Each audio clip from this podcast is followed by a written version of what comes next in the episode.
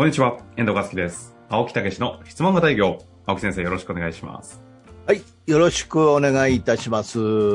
さあ、ということで、今はい週も青木先生ね、行きたいと思いますけどなんも。か、いいえ話あるのよね。ーいや、いい話じゃなくて、先ほどの、あの、うんご紹介したやつですか？いやー、遠藤さんの過去の話ね。ああ、そうそう。ちょうどね、久々に過去の振り返りというかね、仕事整理した時に、うん。いや、昔営業できなかった時代あるなと思って振り返ってたら、いや、ええもしかして質問型営業で一番恩恵を受けたのは私なんじゃないかなっていうエピソードをちょっと、ふと思い出してですね。まあ、それええ簡単にちょっとせっかくなんでいいですか？私、私事で恥ずかしいんですけど。うんいいじゃないですか。当時20代うん前半かな、26歳ぐらいの時かな。うん営業未経験。うんしかし営業力を身につけないと明日から飯も食えない状態に陥る。お一体私はどうしよう。受講、営業研修を受講するお金もない。そこで思いついたのが営業のスペシャリストをプロデュースしてみよう。稼ぎながら営業力も身につけられるんじゃないかという期待。そこで出会ったのが青木武先生。おー結果、うまあん。プロデュースから3ヶ月、300万ほどの案件を受注。はい。その実績そのものを営業のうん。コンサルとしてのなんかなんかのエビデンスでなんかいろいろ使ったみたいですね。でうん使っていくんちゃら、このも結果的に半年で3000万、1年で 1, 1億の売り上げを作った。すごいね。めちゃめちゃ、あの、本当にありがとうございます。めちゃくちゃやん、そいや、れ。そんな20代の時、青木先生に死ぬほど救わ、救っていただいてるんですよ。いやー、感謝しいや私本当ですよね、これ。見てびっくりして。いや、俺、青木先生に出会ってなかったら、あの時飯どうし、どうやって食ってたんだろう、みたいな。いやー、すごいね、ほんでもね。よくね、でも、うんあの、ゲストの方とかが3ヶ月でとかって言うじゃないですか。はいはいはい。であれを、いや、本当そうなんだよって共感できるのは、自分自身がそうだったことを久々に思い出しました。ねえ、もう常日頃から思い出しといてね。うん。感謝に溢れろと。もう感謝に溢れた MC をしとかないといけないよ。そうですね、本当に。まあ、改めてそんな感謝をね、あの、持ちながら今日行きたいんですけど、この間青木先生がですね、久々に珍しくちょっとこう怒り浸透の雰囲気を出されておりまして。あのなと、遠藤、うんいいかお前。お役立ちなんつうものはな、綺麗事だからなって言って、いきなり、え？みたいな。ちょっと今までの番組が全部ひっくり返っちゃうんですけど、というような、ね、怒り方をされておりまして、その回大事だからちょっと喋った方がいいんじゃないかなと思っておりますよ。いやいやいやいやいや、お役立ちは綺麗事うんだからなと。うん、言ったそれどういう意味で言ったのね、俺。いいじゃあ、こっちが聞きたいんです。もう今までのリスナーの方、何年も聞いてる方なんでいやいや裏切られたそうそうあの、え世の中でいうお役立ちというのは、あの、要は例えば商品を買ってお役立ちをするとかね、はい。買ってくれたら役立つとか、いうのは綺麗事だということですよね。うん、その買ってくれたからお役に立つ。それはわずかお役に立たんことないよね。うん。だけど、そんなことは、あのー実は、えーわずかっていうかね、うんうんうん。もっと大前提の入り口があるんですよね。はあ、はあ。うん。だから、もう、いわ面会とかプレゼンテーションとか、まあ、そう接客とか、ええもうそこがお役立ちになって、えー要は、えー買ってもらわないとお役立ちにならないということなんですね。で、あの、根本的にそもそもね、みんな、まあ、間違ってるって言ったら失礼ですけど、えええ何が違うかっていうと、お客様は、自らそれを活用して良くなるっていうことなんですね。うん。だからお客様自身が良くなりたいからそれを買うんですよ。えうんうんうん。うん。こっち側が提供をいくらしようがお客様が良くなりたいとか、そのために活用したいという気持ちがななければ、いくら買っていただいても一緒なんですよ。あ、そのお客様が主体的に自らが良くなりたいから買うっていう、買う主体性を引き出す営業じゃないと赤字がだ出。そうそうそうそうそうそう。うん。だから、世の中のために広げようとかね。うん、いうようなことをね、わまあ、私なんかも若い頃に、えアメリカの教育カリキュラムを全ての人に持ってもらって世の中を良くするんだみたいなね。綺麗事ですねえーうんだから、持ってもらったから良くなるんじゃないんですよ。あそこをそもそも間違ってる。だから売り上げなんだっていうのは違うんですよ。うん。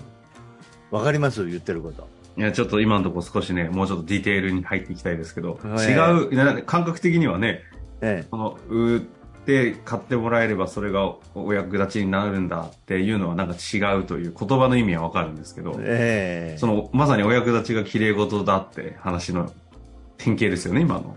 うん、そうそうそう。じゃなくてとすると、うんだからもう、お会いするとき、接客するとき、そのものがもう、そこからお役立ち、お役にその人に立とうという気持ちになって接客する、対応する。そして、えーお客様がその意味を分かって、必要性を分かって採用する。ということさえできたら、もう勝手にお役立ちになっていくんですよね。あ、お役立ちというのは、え結果なってるものってことですか？え、そうそうそうそうそう。おだから、お役立ちするんだというのは綺麗事って、なんかややこしになるけど、ね。いやいやいやいやいや、わかり、いや、ややこしいけど、うん非常にわかりやすい。うん。あ、お役立ちをするんだって気持ちでやって、結果的にお役立ちになっているかどうかが大事であって。そうそうそうそうそうそうそうこれは結構、なんか、お、いわかったな？いや、すごい話ですね。うん。そっか。ああ。すごい話ですね。え？あえ？あ、なるほどね。ええ？どういうこと？なんか落ちてますよ、あなた。いやいや、しょうすごい表現だなと思って。うんうん。そっか。お役立ちしようと思ってししちゃいけないわけではないですよね。いや、しちゃいけないわけではないんだけど、もっともっと面会とかそこの部分が重要で、うん。あある意味では、そこによって全ては決まっていくっていうことですよ。うん。でもその時にお役立ちしようしようって思う必要もない。っていうか、青木先生そんなこと思ってなさそうですよね。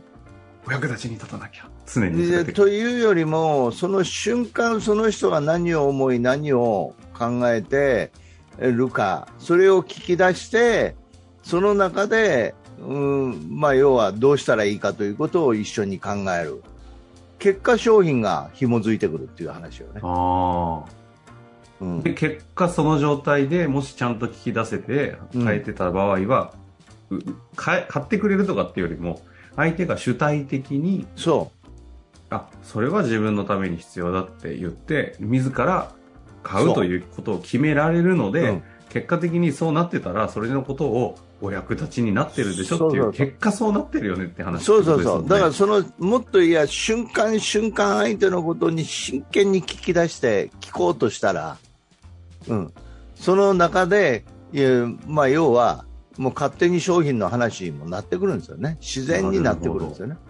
で反対にあもうあじゃあもう今回はまあそういうことにしておきましょうみたいなことで商品の話も出ない場合もあるわけよ。はいはいはい無理だあまあ、結論的に言えば無理だなと営業マンをうんという言葉になるかもしれないけど今やってもこの、ね、必要ないなっていうことになるわけですよ。わかります？これ。わわかり、いや、わかりますよ。だから無なんですよ。無。ちょっと待って待って、やばい話になってきたぞ。うん。おうええあ、だから無、無我でいられるか。そうそうそうそうそう。話になるんですか？そういうことなんですよ。うん。ちょっとその次元になると、ちょ、もうちょっとすごい話。だから、あの、面会とかプレゼンテーションっていうのは、ポイントは集中力なんですよね。うん。うん。ただただ相手のことを一生懸命聞くと。今、そしたらたま机の上に、あの、ええ手塚治虫のブッダが置いてあったんで、もう青木先生が なんか、輝いて見えてきた。いやいやいや。ああの、でも結構結論的にたどり着いてるんですよね、俺も。しうん、プレゼンテーションというのは集中力なんだ集中することができるかどうか、うん、うん集中できなかったら我が入ってくるんですね、あうん、だから無なんですガの塊ですもんね。よ。いやいやいやいやいや。